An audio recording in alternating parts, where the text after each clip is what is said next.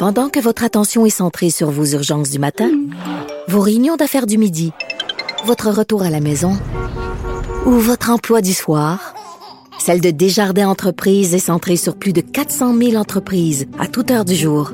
Grâce à notre connaissance des secteurs d'activité et à notre accompagnement spécialisé, nous aidons les entrepreneurs à relever chaque défi pour qu'ils puissent rester centrés sur ce qui compte, le développement de leur entreprise. Ici Ricardo. Et Émilie, marchand d'IGA. On a envie de vous inspirer à bien manger. À moins de 5 la portion. Suffit de repérer les produits valeurs sûres et de les cuisiner avec une de nos recettes. Les valeurs sûres, c'est bien pensé, hein? Bien sûr! Détails sur IGA.net. Parce qu'en immobilier, pour être à son affaire, suivez les conseils de nos experts. Via Capital, les courtiers immobiliers qu'on aime référer. Bonne écoute. Martino. L'opinion populaire. Cube Radio. En direct à LCN.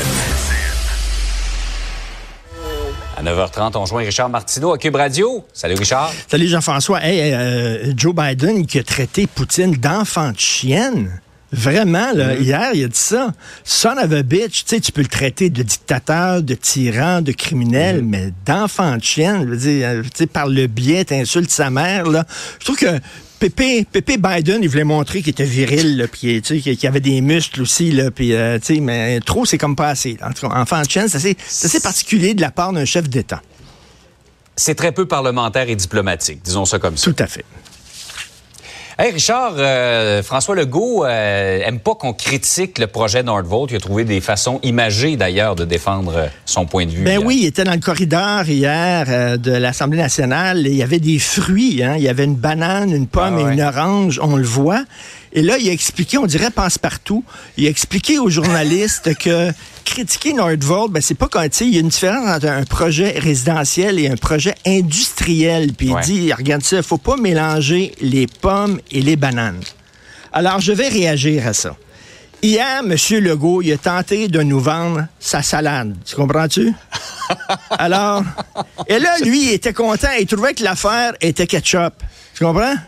Mais moi, je l'ai regardé, puis je trouvais qu'il avait fait pas mal patate. OK? Alors, et même avec tout le respect que j'ai pour M. Legault, je trouvais qu'il avait l'air d'un jambon un peu. Parce que il prenait les journalistes pour des cocombes. Tu comprends-tu?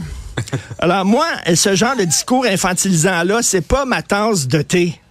Quand j'entends ça, la moutarde me monte au nez. Tu comprends-tu? Alors, je regardais ça, je me disais, aïe, aïe, aïe, vraiment, il y a quelqu'un qui va tomber sa tomate.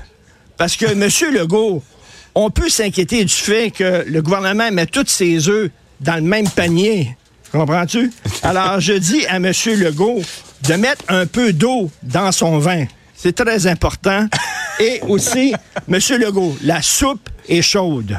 OK? Et là, la CAQ a du pain sur la planche. Vraiment, si vous voulez pas que votre gouvernement ait l'air d'un yogourt passé date, faites attention. Alors voilà. Coudon, t'as le même conseiller en communication que la CAQ. T'expliques avec des... Je pensais que t'allais me sortir le potager au complet. Je pensais que t'allais me dire que les carottes étaient cuites pour le, projet- le ben, procès- le projet de. J'y ai pensé, mais j'avais pas de carottes chez nous. Il me semblait aussi.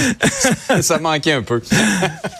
Hey, Richard, euh, sur une note euh, plus sérieuse, c'est pas évident de franciser les élèves euh, allophones en région. hein. Oui, bon là, euh, la CAQ se fait attaquer en disant, vous dites que les immigrants euh, menacent l'identité québécoise. C'est ce que dit Jean-François Roberge. Puis bon, il y a des gens qui sont pas contents, mais tu sais, reste que dans les faits, il faut les franciser, ces gens-là. Puis là, on nous dit d'un côté, c'est bien que les immigrants aient en région, pas seulement s'installer à Montréal, qu'ils aient en, en région. Très bonne idée. Encore faut-il pouvoir les accueillir. Et là, euh, Dominique Scali, dans le journal, qui euh, euh, couvre toujours le milieu de l'éducation, elle le fait très bien. Il y a des écoles. Écoute, c'est une école à Vaudreuil. Là. Je te parle pas d'une école, mettons, à Brassard, c'est très multiculturel, mais à Vaudreuil, il y a une enseignante qui dit, il y a un élève dans ma classe qui parle français, dont le, la langue maternelle est français. Tous les autres, ça parle toutes sortes de langues. Ils ont 30 minutes par semaine ou une heure par semaine de cours de français. Ce n'est pas suffisant. Ils ne maîtrisent pas le français. Et là, ils se parlent quelle langue utilisent pour se parler entre eux, ces gens-là? Tu penses l'anglais? Alors, même l'élève francophone à Vaudreuil doit parler en anglais pour entrer en relation avec les autres. Donc, on veut les accueillir, mais tu sais, à un moment donné, il faut avoir le système pour les franciser. Parce ça. que c'est pas la même On chose. vient toujours à ça, Richard. Ben, la capacité de francisation, on, ça suit pas la demande. Ben non, ça suit pas la demande. Alors, euh, tu sais, en accueillir moins pour en prendre soin, comme disait euh, M. Legault, ben c'est ça, on le voit le problème. Et euh, tu sais, ça, c'est, ça s'ajoute au problème qu'il y a dans le milieu de l'éducation, parce qu'on sait que nos écoles, il y a des champignons aussi dans les écoles. Tu comprends? il y a aussi des champignons dans les murs des écoles. Tout est dans tout. tout est dans tout. Est dans tout. Je sais que tu t'es amusé ce matin. Mais, mais félicitations pour ta chronique, euh, Richard. C'était vraiment pas un navet. Excellent. À Salut. demain, salut. À demain.